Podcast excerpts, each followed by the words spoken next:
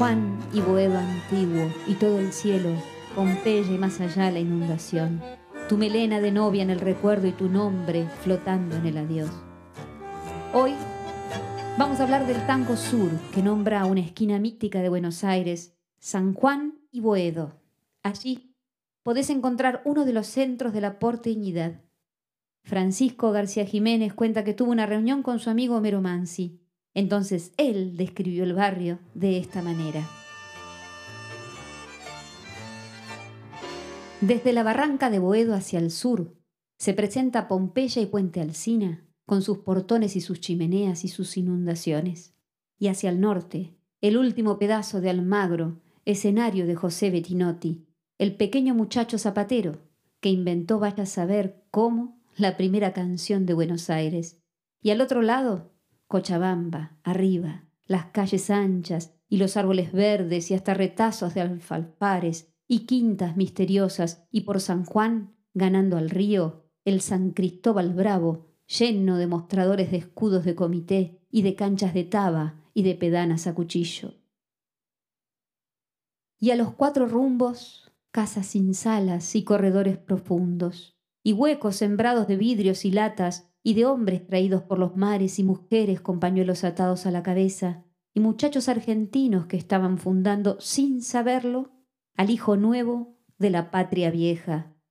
Y tal vez ese mismo cielo, esa misma mañana y las estrellas de siempre, y el mismo calor de barrio y un amor parecido entre sus gentes sencillas.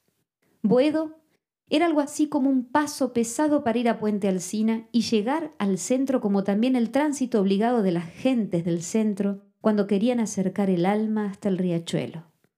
Esto me decía Homero Mansi en 1947. En esos momentos, su mente hilvanaba las estrofas de un tango que se llamaría Sur.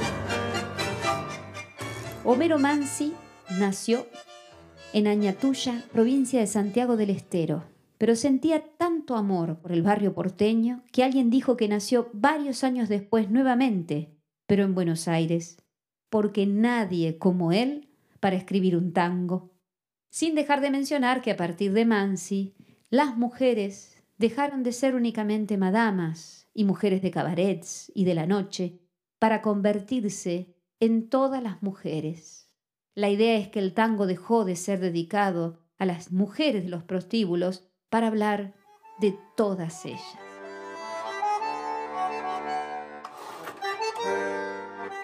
Homero afirmó su vocación literaria mientras se recibía de profesor normal. Luego estudiaría Derecho, pero fue expulsado de la facultad por pertenecer a los rebeldes estudiantes de Alpargatas, que en 1930 se manifestaron en la calle Florida. Las alpargatas se distinguían claramente de las botas de los gobernantes de facto de ese momento.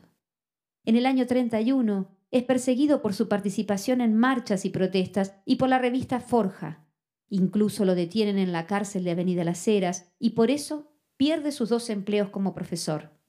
Una vez liberado y sin empleo, decide hacer la guía del automovilista para ganarse la vida, una especie de GPS impreso.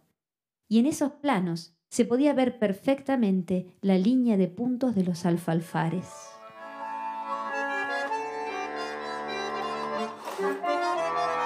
Escuchemos un poquito lo que alguna vez nos contara el escritor Ricardo Ostuni. Fue director de cine, fue autor de los libros de las obras cumbres del cine argentino, su mejor alumno, La Guerra Gaucha, La Calle Grita, Pampa Bárbara, en fin.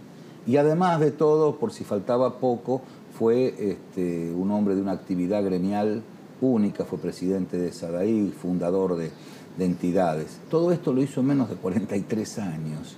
Es decir, Mansi es una figura de un relieve tan singular en la historia de la cultura popular argentina que no vacilo en coincidir con mi querido amigo Horacio Salas, en que quizás estemos frente a la mayor figura, la figura de mayor trascendencia en el campo de la cultura popular, ¿no es cierto? Porque son tantas las aristas que, que Mansi ejerció, que, parece imposible que puedan eh, todas ellas estar este, conceptualizadas en una persona y todas ellas ejercidas con la solvencia con que lo ha hecho.「」「」「」「」「」「」「」「」「」「」「」「」「」「」「」「」「」「」「」「」「」「」「」「」「」「」「」「」「」「」「」「」「」「」「」「」「」「」「」「」「」「」「」「」「」「」「」「」「」「」「」「」「」¿Cómo nace Sur? Mansi primero escribe la letra, Troilo después la musicaliza y le da los últimos retoques. Una vez terminada, Homero va junto a su pianista, Santos Lispesker, hasta la casa de quien seguramente fuera su musa inspiradora, Nelly Omar, en Puerredón y Paraguay, y le hacen conocer el tema. Ella recuerda que lo estrenó en una radio en Montevideo porque ya estaba a punto de viajar y decía, Lipsker me lo pasa a mí y yo a su vez se lo paso por teléfono a Edmundo Rivero, quien lo estrena y graba el 23 de febrero de 1948, junto a la orquesta de Aníbal Troilo, en el restaurante Dancing, Tibidabo, ubicado en el 1244 de la Avenida Corrientes.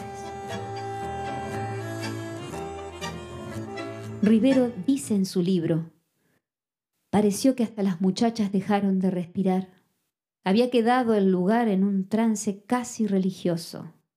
Mansi era un hombre con una personalidad que era capaz de hipnotizar a toda la milonga, pero de ahí en adelante ni siquiera iba a necesitar estar presente. Quedaba su tango sur, ese que yo no puedo volver a cantar nunca sin sentir la misma emoción de aquella primera vez. Estela dos Santos habla de este tango que es un tango emblemático de los tangos de Mansi y emblemáticos de este mito del tango que es el sur. Es un mito del tango y es un mito en la literatura argentina, el sur, pero generalmente es un sur impreciso. Por ejemplo, Borges habla siempre del sur, en poesía y en cuentos, pero el sur de Borges es un, sur que va de Rivadavia para abajo Santelmo, Barracas, Constitución, los puentes sobre el riachuelo, Avellaneda, Lanús, llega hasta Drogué, el campo. Las ciudades que se van cruzando y el campo, es todo el sur. Para Mansi, el sur es la calle larga, Boedo, se continúa por Sáenz, las calles aledañas, la calle Centenera, hasta el puente Alcina. Más allá ya no es el sur, es ese pedazo de barrio. Y dicen que eso es histórico, que todos los, que el terraplén, que el herrero, que la inundación. Pero Mansi además habla de las gentes del barrio y habla especialmente de las muchachas, de las muchachas que son siempre unas muchachas que a él lo están esperando en una ventana o él las está esperando a ellas en una esquina. Este, esta esta cosa histórica del barrio de Mansi, él lo convierte en poesía y al convertirlo en poesía reinventa ese barrio y al reinventarlo construye un mito. Esa Pompeya, ese sur de Mansi, es un mito del tango, uno de sus mitos más perdurables.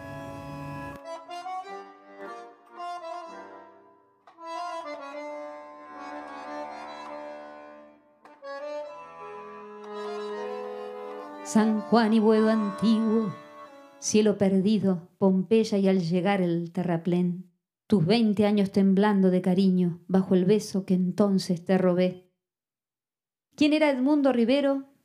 Te recomiendo que lo escuches. Fue un cantor especial, un estudioso, exquisito en sus interpretaciones. Comenzó a cantar con Horacio Salgán, tiempo después se incorpora a la orquesta de Troilo. Dicen que fue muy resistido al comienzo, que una noche, en uno de esos bailes de carnaval, la gente empezó a gritarle que se vayan. Troilo, preocupado, le dijo bajito Me parece mejor que nos retiremos, gaucho. A lo que Rivero le contesta No, Pichuco, es un tango que yo hacía en mis comienzos. A partir de ahí se afianza esa dupla y Rivero pasaría por un tiempo a ser el cantor oficial de la orquesta. San Juan y Boedo antiguo y todo el cielo Edmundo Rivero quedaría marcado a fuego por el tango sur y a la vez marcaba a fuego la historia del tango con su propia versión. Dicen que fue escrito para él y si no es cierto, comenzó a hacer su carta de presentación. No podía dejar de cantarlo en sus presentaciones. Muchas veces le preguntaron si no se aburría de cantar sur. Él dijo que nunca, porque cuando oía los primeros compases cerraba los ojos y se transportaba y recorría ese lugar mágicamente contado por Mansi. Volvamos al tango y al barrio. La esquina del herrero barro y pampa, tu casa, tu vereda y el zanjón, y un perfume de yuyos y de alfalfa que me llena de nuevo el corazón.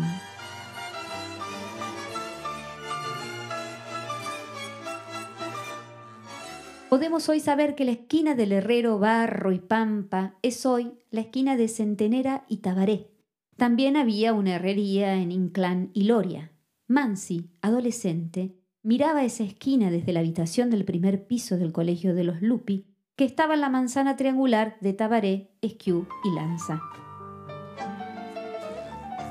Tu casa, tu vereda y el zanjón, y un perfume de yuyos y de alfalfa que me llena de nuevo el corazón. Desde allí veía a esa chica que lo enamoraba, quizás a Juana la rubia que él tanto amó. Estas mismas calles, Homero Mansi las nombra también en el tango Mano Blanca y Barrio de Tango, con tanta nostalgia por su barrio y su gente como en este tango sur que hoy nos ocupa.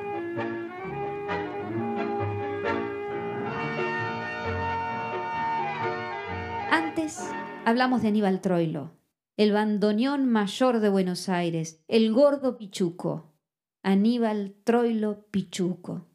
Dicen que de niño estaba en un picnic donde había una orquesta con bandoneones. Cuando se va al descanso, dejan sus instrumentos y allí Aníbal sube a ese improvisado escenario y descubre por primera vez al instrumento que marcaría el destino de su vida.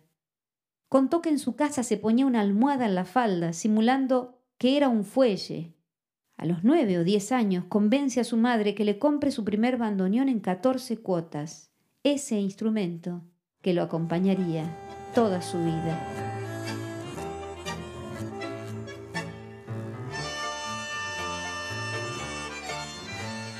Sur, paredón y después sur, una luz de almacén.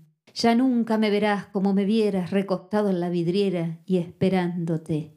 Mansi tiene una obra que está impregnada de nostalgia. ¿no? La obra de Mansi es este, una obra de recurrencia siempre hacia el tiempo que se fue. Casi diría que eh, es una suerte de perfecta definición de lo que el tango concibe como, como sustracto, como sustancia, como materia.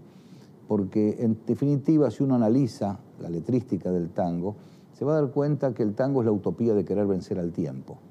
Es decir, siempre se está recurriendo, ¿dónde está lo que no está? ¿Dónde se fue aquello que pasó y tuvimos? ¿Dónde está mi juventud? ¿No es cierto? ¿Dónde están mis amigos? ¿Dónde están fulano? ¿Qué? Es decir, esa, suerte de recurso tan genuinamente latino, que era el de los, de los poetas latinos, de Virgilio, y demás, Mansi lo ejerce como poco. Pero además esa nostalgia que Mansi tiene en sus letras no es la nostalgia ramplona simplemente de quien se plantea frente a la vida a quejarse, sino además con una calidad poética inusual. La muerte de su gran amigo, Homero Mansi, en 1951, le produjo una profunda tristeza a Troilo.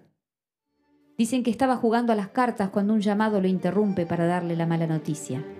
Se encerró en una habitación y esa noche compuso el tango Responso.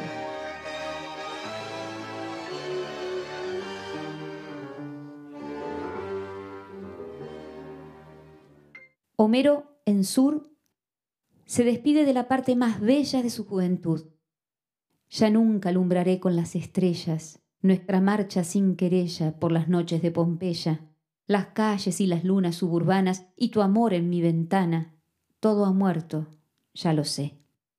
Uno de los más bellos tangos de la historia con innumerables cantidades de versiones es sin duda Sur, que unió a tres de nuestros mejores, Edmundo Rivero, Homero Mansi el poeta, Aníbal Troilo el músico.